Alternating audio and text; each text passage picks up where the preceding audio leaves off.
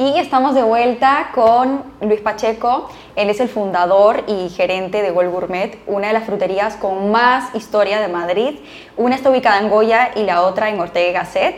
Y bueno, ahora nos va a contar un poquito cómo es que empezó con una frutería, bueno, era una frutería pequeña en sus inicios y ahora es una marca, ¿no? En la que comercializa, en la que importa, en la que cultiva frutas y no solo frutas, sino otras líneas de productos. Bueno, él nos va a contar un poquito más sobre, sobre Gol Gourmet.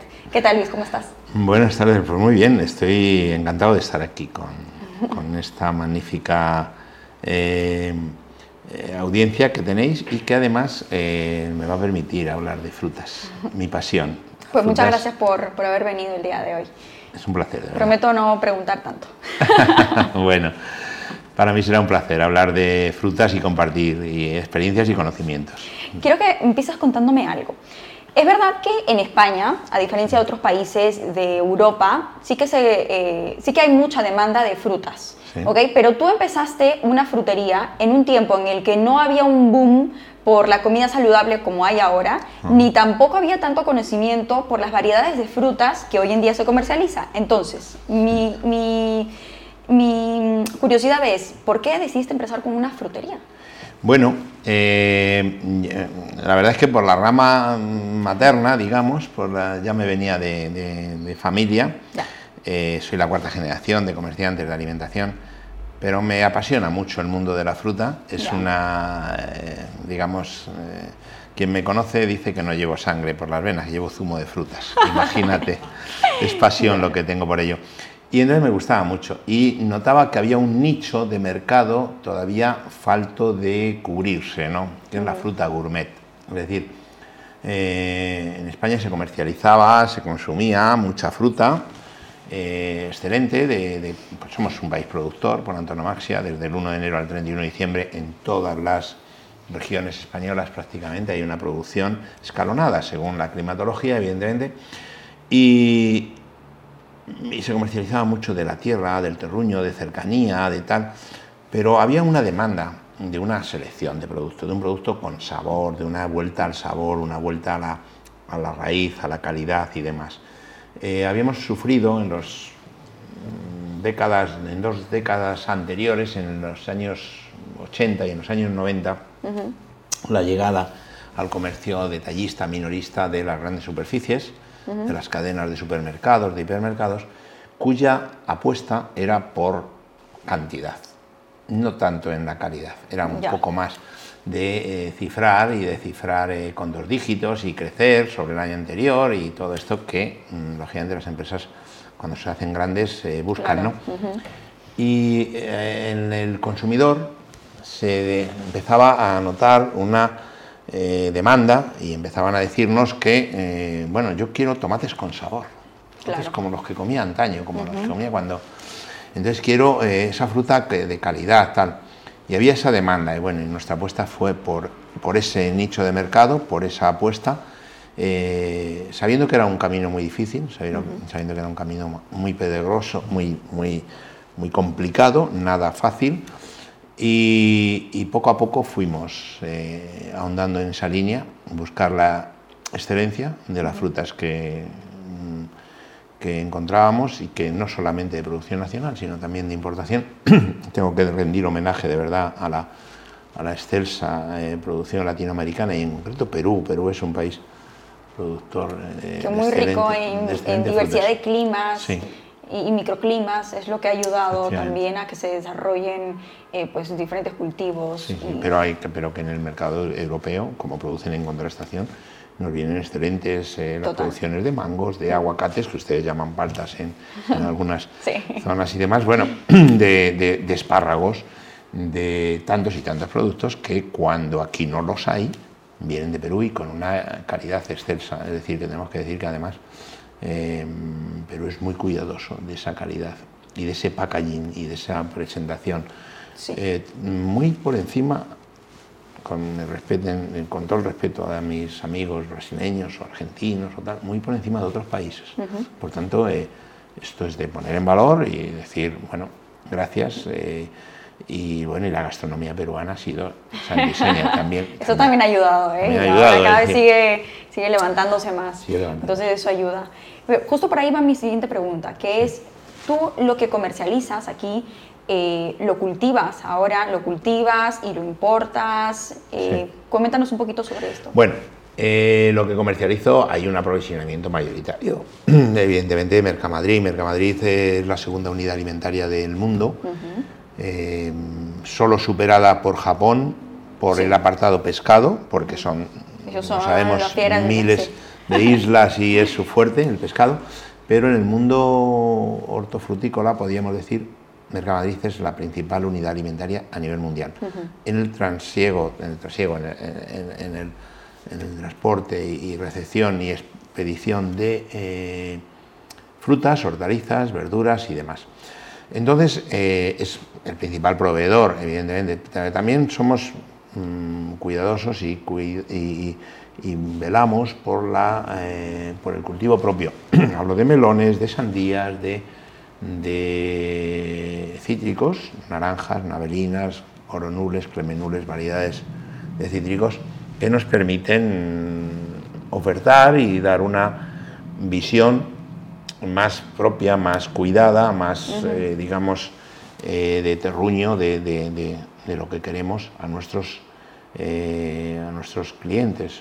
el cultivo propio es de cítricos principalmente. No, principalmente de cucurbitáceas, hablamos de melón y sandía, que son las raíces. Yo soy nacido en Villaconejos. Villaconejos es un pueblo, pueblecito de la provincia de Madrid, muy cercano a a Madrid, a cuarenta y tantos kilómetros, pero cada santo y seña al inicio de una tradición del cultivo del melón, ¿no? El melón como le conocemos aquí, el melón piel de sapo, y, la sandía, y entonces en eso es en lo que somos más especialistas. También, evidentemente, cuidamos mucho el cítrico en las zonas de producción. Eh, ¿Qué zonas de producción?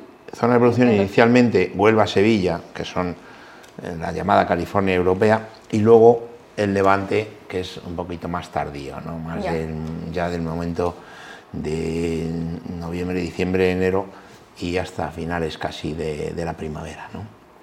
Y luego también estamos cuidando mucho la exportación. Eh, Ana, tengo que, ponerte en, conocimiento que estamos trabajando mucho la exportación, es decir, queremos que el producto nuestro eh, triunfe. Ya el cítrico, eh, con el sello From Spain, eh, causa furor en los mercados centrales de Rangis, en París, en el mercado de en, Berlín, en Frankfurt, en Londres, en la City, es decir, ya es una seña de identidad, de calidad. Porque además en España tenemos que decir que producimos con unos parámetros de, em, producción integrada, de producción, no voy a decir ecológica o biológica, porque eso ya es pasar a un eslabón, pero sí producción integrada, en la que se han eliminado 150 y tantos pesticidas, fertilizantes por, por legislación, que podían mínimamente, que están autorizados incluso en, otros países de producción, pero que España va un pelín más para allá en el sentido de exigencia. Luego, evidentemente, competimos con cítricos traídos de Turquía, de Egipto, del Magreb, que son eh, que no, no, no, han tenido ese cuidado, pero bueno, por eso, por eso en esos mercados el el origen, el eh, Citrus Orange from Spain, eh, tiene esa, esa penetración en ese mercado y con esa calidad. ¿Cuál es el plan ahora de exportación? ¿Qué mercados son atractivos para ti para poder exportar lo que cultivas? Pues primordialmente el más cercano y por proximidad y por, por cercanía, Portugal y Francia son receptores de nuestros cítricos, además eh, muy, muy, muy valiosos, del melón y sandía también, como no y ya posteriormente, pues un poquito en menos cantidad, Reino Unido, eh, Países Bajos, Alemania, Italia y demás.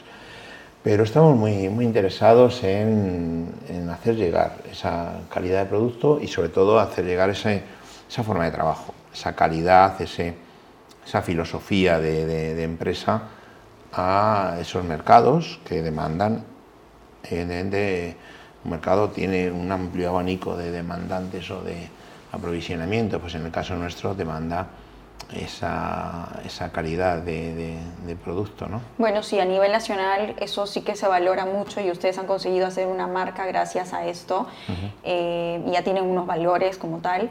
Yo creo que van por un buen camino para poder exportar y hacer que se posicione también en los otros mercados vecinos. ¿no?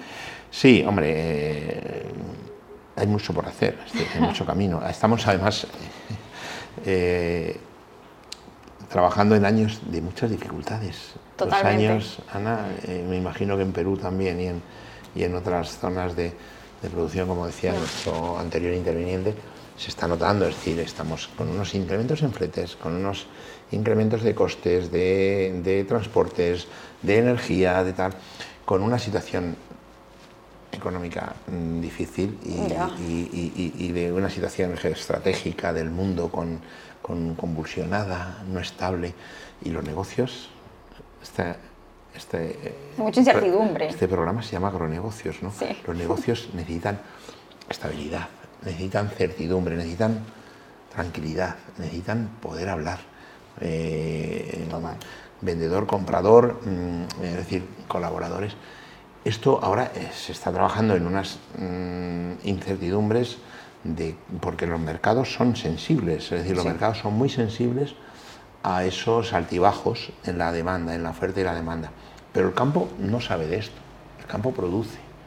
El campo, en esas zonas maravillosas que ustedes disponen en Perú, mm, produce esos mangos extraordinarios. Nuestra tierra produce esos melones, esas sandías, esas naranjas. No sabe de incertidumbres, pero luego es el mercado y, la, y la demanda la situación económica, la demanda de las familias, de los hogares, de los primeros autónomos. Entonces, todo es un conglomerado, es un puzzle que tratamos de hacerle eh, la cuadratura del círculo. A veces es difícil. Claro, por eso, por eso es que estamos hablando ahora de o sea, cómo mantenernos competitivos, ¿no? Porque estamos frente a un reto grande, increíble, que no depende solamente de nosotros, ni, claro, por supuesto, del campo, sino que hay todo un conjunto de, de actores implicados en, en, los agronegocios que hacen que cambie o no el mercado. Entonces, o sea, que si la logística, que si la crisis política, que si la inflación, esto, entonces, bueno, pues sí, está siendo una verdad un reto. Un reto. Yo ahora Apasionante, pero un reto. sí. Yo quería preguntarte ahora, porque a mí me, me apasionan y me encantan las chirimoyas, y yo te comentaba hace un momento que yo probé una muy increíble en tu frutería, en la de, en la de Ortega Gasset, creo, o la de Goya. Bueno, es sobre las frutas, o sea, ¿qué hace que ciertas frutas eh, sean más rentables que otras en cuanto a tamaños? Cuando, no sé si has probado los de Perú, pero en Perú hay muy buenas chirimoyas también y se comercializan en grandes tamaños, ¿no? Aquí no son muy rentables y yo quiero entender por qué. La más grande que te vayas a encontrar tú en las fruterías, en las fruterías gourmet tan buenas como la tuya, por ejemplo, máximo serán de 650 gramos, ¿no? Y ya más grandes, pues no son tan comerciales, no son, más rentables. Y yo quiero entender por qué. ¿Por qué no son tan rentables? ¿Porque no hay mucha demanda? Verás, eso, eso es, eh, ahí influyen muchas razones culturales. Es decir, aquí la chirimoya se entiende como un consumo unitario, persona, y de ahí viene ese tamaño que se demanda, ¿no? Nos ocurrió con la papaya o la lechosa, que le llaman en algunas zonas de, Iberoamérica. Eh, igual, mm, estábamos equivocados hasta los años 90 en, la importación de papaya pequeñita, papayas del tamaño de una naranja, de 300, 400 gramos, cuando nos dimos cuenta que la grandes, el, papayón, el papayón que, dicen aquí, o, la variedad mamao formosa que se llama, eh, era más calidad más naranja de la pulpa, con más sabor y tal. Bueno, pues en la chirimoya ocurre otro tanto. Pero nuestra producción mayoritaria, que es la zona subtropical de España, que es ese triángulo mágico que está ahí en Granada, Motril, eh, Málaga, la costa tropical, pues esta, eh, esta zona produce chirimoya normalmente entre 100 y 150 gramos, las más pequeñas, hasta los 600, 700 gramos de las más grandes. Y en eso se ha traducido, se ha, eh, digamos, eh, mm, prolongado a la demanda del consumidor español. Evidentemente, en otras zonas de producción, y sobre todo en Latinoamérica, hay zonas que tienen mucha eh, mucha selva, mucha potencia de humedad y tal, y producen esa, fruta tropical con más tamaño. Incluso las guanábanas, por ejemplo, o, las anonas, o determinadas variedades próximas a la chirimoya, con más tamaños, pero bueno, es que está ahí, estamos hablando ya de mm, culturas, es decir, porque ustedes una chirimoya de kilo, kilo 200, kilo, 300, kilo 300 se, comercial, se, se, consume a nivel familiar, igual que nosotros un melón, pongamos. No se consume por una persona sola, porque es mucha cantidad. En Perú, en Perú sí. O sea, tú, puedes, te yo comía y, mi familia y las personas que, cercanas a mí eh, somos de comprar, por ejemplo, kilos de chirimoya, un cajón de chirimoya y tú te comes una al día. Sí, sí. O dos al día, a lo mejor. Obviamente llena, es muy contundente, pero sí, creo que es eso, ¿no? La, es la, tradición, o las costumbres que mm. tienes tú de consumir frutas y a lo mejor aquí no. Eso es lo que quería entender. Entonces, el español, el consumidor español no suele consumir chirimoyas o frutas muy grandes. grandes. No, eh, fíjate, nosotros, eh, incluso la Organización Mundial de la Salud, que eh, ha prescrito la alimentación mediterránea como la más saludable y demás, y apoya la Fundación 5 al Día, de la que yo he sido embajador durante muchos años y perteneciente a la Junta Directiva de 5 al Día en España. bueno, lo que viene a decir dentro de sus hábitos saludables, recomendables, es la ingesta de cinco raciones de frutas y o verduras al día, pero dentro de eso son raciones de 100-120 gramos. Tenemos que pensar, evidentemente, pues que eh, casi una chirimoya equivale a dos raciones. Pero bueno, digo esto ¿por qué? Pues porque va, en temas culturales. Por ejemplo, a nosotros nos ocurre con el melón. Nosotros el melón es impensable un melón de menor de 2, 2 kilos y medio, 3 kilos, ¿no? Y le consumimos en, a nivel familiar o incluso en una persona en dos o tres veces, ¿no? En Europa se consume el melón tipo Galia, Cantaloupe, mm, melones de mm, kilo, kilo y medio, más pequeños. Esas son eh, cuestiones eh, ancestrales, cuestiones culturales que van derivando y que hoy ya con la globalización se van haciendo, se van misturando un poquito más. Pero, pero bueno, tenemos que respetar eso. Yo soy un enamorado de esa fruta de la que hablabas, de la chirimoya. Yo para mí estaría en el podio entre las tres mejores frutas que produce la naturaleza juntamente a lo mejor con el melón o con la cereza.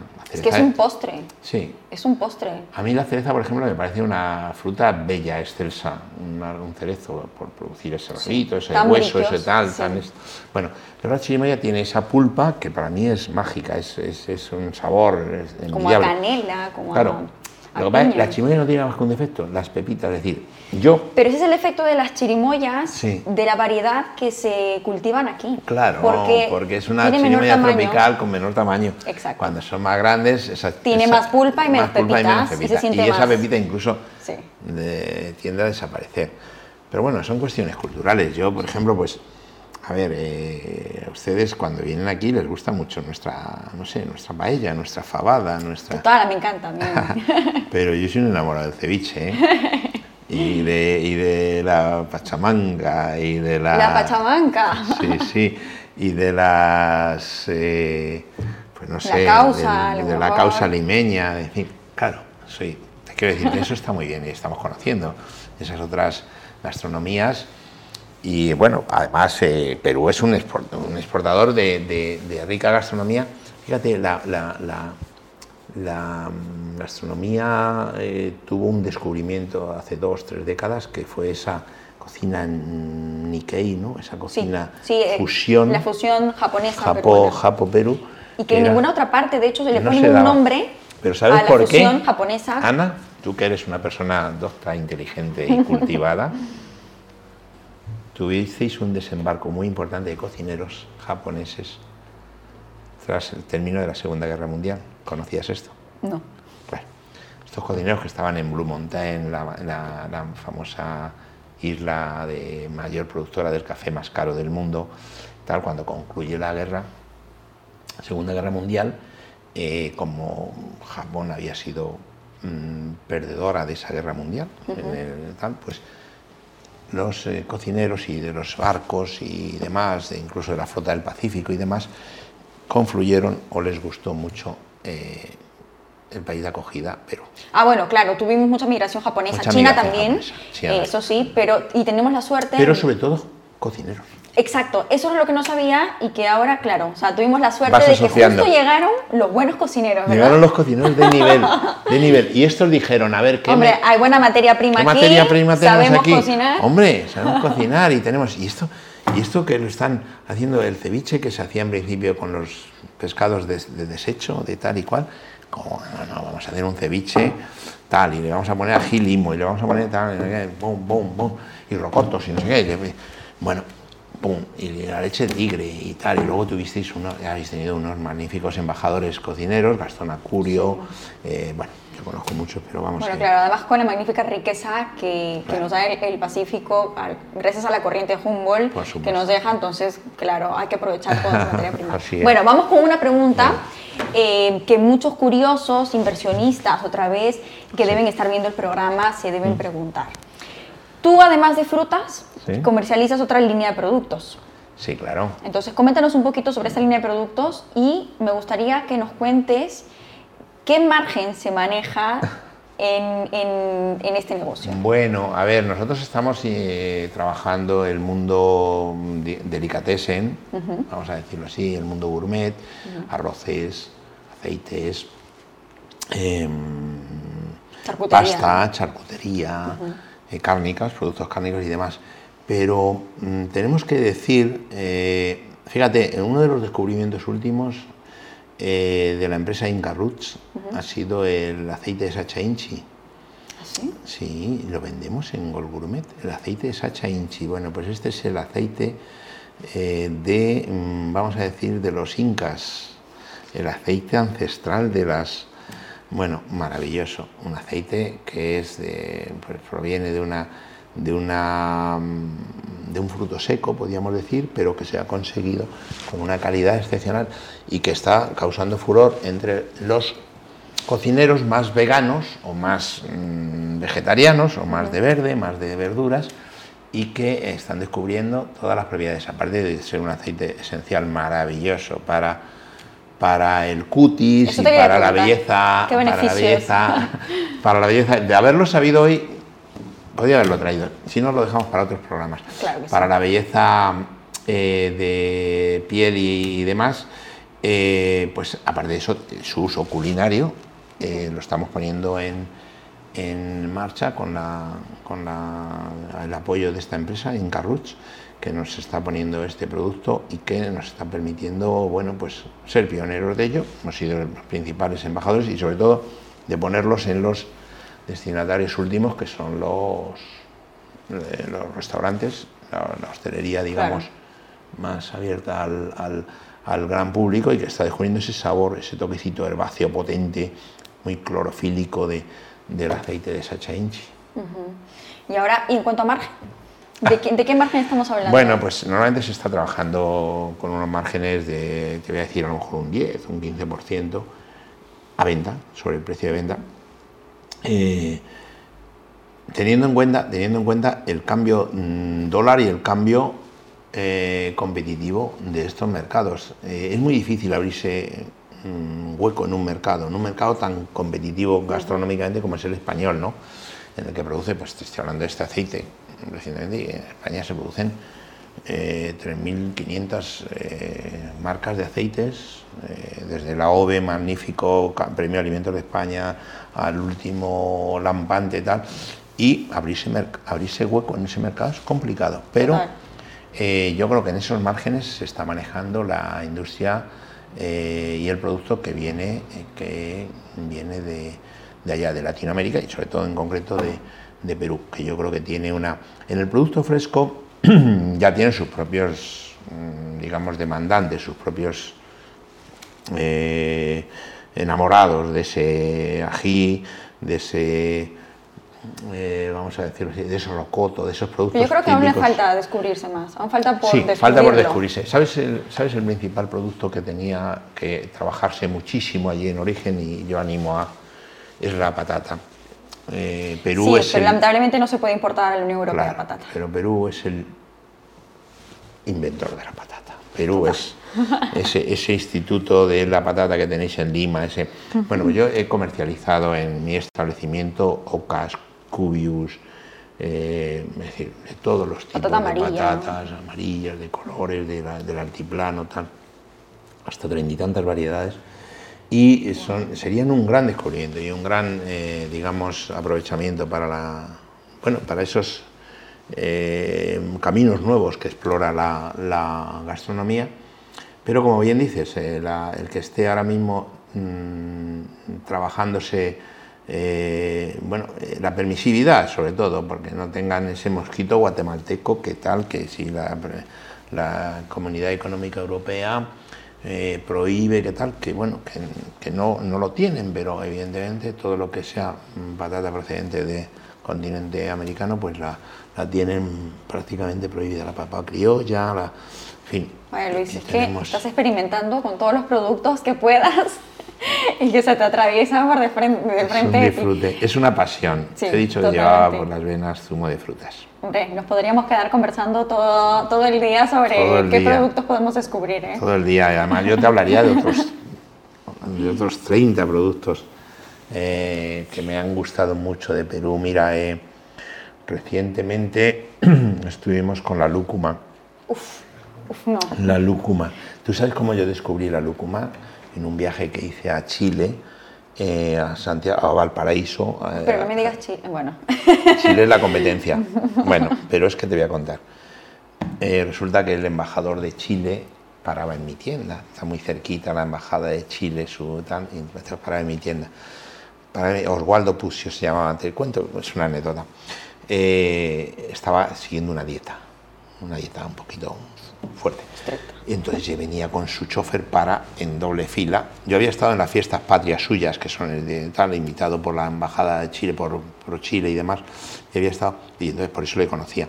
Se baja con su corbata, y se, se va a la charcutería y le dice, póngame un bocadillo de jamón ibérico de bellota, pero del mejor que tenga. y yo digo, juraría que ha bajado el embajador. Digo, le he visto pasar a la tienda, voy a saludarle Don Oswaldo, hombre, ¿qué tal, señor Pacheco? Tal, nos saludamos, tal. es que tengo, estoy siguiendo una dieta y mi mujer me tiene muy estricta y la única manera que tengo de saltarme es ahora, en la oficina, cuando llegue a comerme un bocadillo de jamón, que es lo que más me gusta del mundo. Esta anécdota me encantaría que la viese porque diría, es lo corroboro absolutamente. Bueno, llegadas las fiestas, me, me, llama por teléfono. Señor Pacheco, mire, soy Oswaldo, soy el embajador de Chile. Mira, tenemos este problema mi mujer quiere organizar una fiesta para ahora para la fiesta eh, con eh, las eh, damas y mujeres de aquí de la embajada chilenas y aquí en España no se comercializa la lúcuma. Digo, claro, digo, no está autorizada la lúcuma como tal. Bueno, pues conseguimos distraer una caja de lúcuma que entró en España, vamos a decir, como otra fruta. Lo estoy diciendo, esto no, es delito, no es delito, porque ya está autorizada la lúcuma. Y, y entonces se la puse en su en su oficina, en su esto, se la llevamos, en Alaska 88 creo que era, aquí tiene usted la lúcuma. Mira, ¿dónde la ha sacado? La han fabricado. Digo, no, digo, no, no, la hemos traído y está, y está fresca, está bien. Ellos hacen lúcuma con merengue, su postre, digamos, de sus fiestas patria y tal. Sí, pero yo sé que en Perú también se Hay muchísimo y se consume en helados, en, en, jugos, eh, hay harina, harina de lúcuma maravillosa para hacer. Yo la he probado de mil maneras y me encanta. Y ya la comercializamos fresca cuando es temporada de producción allá en Perú. Pero bueno, podríamos hablar con mil, mil productos. Quiero que me cuentes ahora, ¿cuál es el principal reto al que te estás enfrentando ahora mismo como importador y comercializador de frutas aquí? Oh, qué bonita pregunta. Qué, qué inteligente pregunta. ¿Cuál es el mayor reto? Uf, no sabría decirte. Mira, estamos, sí, es que la te voy a contar, voy a contar. Tenemos una baraja de retos ahora mismo en el mundo del comercio, Ana. Tan mm, son ogros. Tenemos que decir, yo me he enfrentado, verás tú, nosotros somos un pequeño comercio, luchamos con, en desventaja, somos David contra Goliat, ¿no? Nos hemos enfrentado con, con, grandes superficies que hacen ocho días magníficos de oro, semana fantástica, no sé qué, ha llegado la primavera ya y todas estas cosas, y nosotros pequeños, poco a poco con nuestro tandrán. O sea, nos hemos enfrentado siempre en desventaja, ¿no? Pero ahora nos enfrentamos a cosas que no conocemos. Una situación económica inestable, como te decía, la principal eh, reto o problema de un comercio. Unas eh, producciones hortofrutícolas que dependen del clima. El clima hemos soportado un y que el clima se encuentra cambiando todo el tiempo. Cambiando, evolucionando. Nos encontramos con que tenemos un, julio, agosto, septiembre muy potente de, calor hay sequía. El cambio, el cambio de temperaturas para, para, el verde, para la función clorofílica de septiembre, octubre no se da porque estamos en un verano prolongado, un veroño de estos que se llaman. Bueno, o sea, nos estamos encontrando y luego tenemos nuestras tiendas en las que después de todo eso que ya lo hemos superado, luchado con ello, boom, boom, ya, ahora llegamos a nuestras tiendas y ofrecemos nuestro producto y nos encontramos un cliente poco receptivo. Es decir, no un cliente que viene alegre con esa sonrisa tuya luminosa, que viene, vengo a comprar fruta, qué bien, qué alegría, me encanta comer una chirimoya, qué bien. Bueno, y nos encontramos con el cliente que viene con el freno de mano echado, la mano en el bolsillo diciendo, Total. Mm, tal, porque la situación económica de las economías domésticas y de esto es la que es.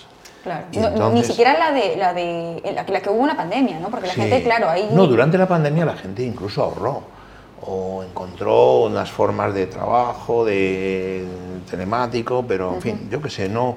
Económicamente ahora es mucho más lesiva, es decir, además la inflación está dañando ostensiblemente. ¿Por qué? Pues porque somos un 10%, hemos perdido un 10% de poder adquisitivo. Es decir, todo ello eh, lo metes en una costelera, agita la costelera y dices, ¿cuál es el reto más importante? Y dices, bueno, pues el reto más importante es mantener que mi empresa sea solvente, saludable, eh, sostenible, compita y sigamos siendo una referencia en el sector para, para el consumidor. Ese es el reto, el reto más importante, pero que tiene muchas aristas o muchos componentes que son los que influyen en, en, ese, en ese conglomerado. Bien, pues sí, la verdad es que si hablamos de un reto nos quedamos cortos, ¿verdad? Sí, son muchos los retos. Bueno, para finalizar, mm. ya que eres tan conocedor y todo el tiempo estás experimentando con diferentes frutas y productos, eh, ¿qué fruta tú nos aconsejarías probar a alguien que no, no conoce mucho de frutas? Aún a un imberbe... Que solo come naranjas y manzanas y de 10 años, de 10 años que llega y que dice, a mí no me gusta la fruta, por ejemplo. Ah, bueno, a ver. Bueno, yo le eh, recomendaría comer una mandarina, por ejemplo, una clementina, excelsa, una clemenule, variedad fina, acuosa, mm, dulce, frugal, eh, de esta que te invade y que, solamente, lo, solamente lo abres un poquito y, llena de olor todo el espacio, ¿no? Y que tiene ese aroma. En ese caso, una mandarina. Y en verano, en esos momentos potentes de, de temperatura y demás, la fruta que yo recomiendo evidentemente es el melón, no por productor o por comercializador o, tal, sino porque creo que es eh, un aliado excepcional, porque en verano nosotros sufrimos una, una deshidratación potente nosotros, pero toda la población. Los mayores, los adultos mayores de 70 años, porque, no sé, pues porque pierden la sensación de sed. Los eh, niños, porque están corriendo, jugando, saltando, incluso ya fuera eh, de la época escolar, y, mm, están eh, sudando, están perdiendo líquidos y tal, y necesitan rehidratar. Y el común de los mortales, normal, la clase media o cualquier trabajador desde los 10 años hasta los 70, que tal, en su tal, pues también necesita reponer líquidos que en muchas ocasiones no, no porque haya sudado ni nada, esto simplemente porque la temperatura es lo que están aconsejando. Y es esa fruta eh, acuosa, frugal, con un contenido potente en agua, mm, con muchos nutrientes y que nos viene y nos hacía y nos produce esa excepcional, eh, digamos, calidad de alimentación. Y yo por eso te, te recomendaría estas dos, lo que es la mandarina, naranja para esta, cumplir esa misión, además un potente eh, vitamina C, y el melón en las épocas estivales de más calor. Y alguien que más o menos ya sabe y ha probado más cositas, ¿qué fruta le, le ayudarías a descubrir? ¿Qué fruta le ayudaría a descubrir? bueno, yo soy un, un enamorado también de la guanábana la guanábana es muy buena, pero esa no, esa no es para comerla así, sino que esa ya se usa más para jugos. Sí, bueno, se puede comer así, lo que pasa es que evidentemente es una fruta de mucho, de mucho eh, tamaño. Dentro de las últimas novedades, yo diría el mango, curiosamente. Fíjate que ya es una fruta usual, común, y en los mercados españoles y del mundo ya la hay de todas las maneras, ¿no? Pero el mango aquí nació la variedad Tommy Hackins y variedades eh, flojitas de calidad que no terminaban de... Esto. No sabíamos cómo comercializarlo los primeros, los fruteros. No se sabía incluso cómo conservarlo. Se metía en frío, se le dañaba, se oscurecía la pulpa, no tenía... Pero ahora tenemos una excelsa calidad de mangos. Y todo el año, por supuesto. Todo el año. Así que... El 1 de enero al 31 de diciembre. Diferentes zonas de producción, pero, pero de excepcional calidad. Y además yo le auguro un porvenir excepcional. Te voy a decir, porque yo creo que es la fruta que va a sustituir a otras frutas de hueso. A melocotón, a, ¿Ah, albaricoques, a, bueno, ustedes le llaman duraznos. Duraznos. No, bueno, a los melocotones. A los melocotones, a nectarinas y demás. Me parece que es una fruta muy buena, con muchos matices, y sobre todo las variedades que no tienen fibra, las Kate, Ken, eh, Austin, Irwin y demás, y yo me parece que estas variedades pueden, pueden triunfar en, los mercados y en las fruterías. Y si tú lo dices con tanta experiencia. En manos de buenos profesionales y de buenos consumidores, seguro, seguro que triunfan. Perfecto. Pues nada, entonces a consumir, eh, a, comprar. Bueno, de hecho, el melón sí que invade los mercados y los supermercados cuando, cuando es de temporada. Entonces, bueno, pues nada, consumir. Oye, muchas gracias por todo lo que nos has contado. Eh, hay, mucha, hay muchos inversionistas y mucho empresario que está muy interesado también en, invertir a lo mejor en agronegocios y que les sirve de algo los detalles que nos has dicho hoy. Así pues, que eh, es un honor haber participado y no, os agradezco a vosotros que me hayáis invitado y por supuesto eh, será un honor venir con más tiempo y poder seguir divulgando cosas de... Muchas gracias Luis, que te vaya súper bien, buena hora por todo, por todos los éxitos que estás teniendo y, y nada, te deseo todo lo mejor. Un fuerte abrazo, gracias. Gracias.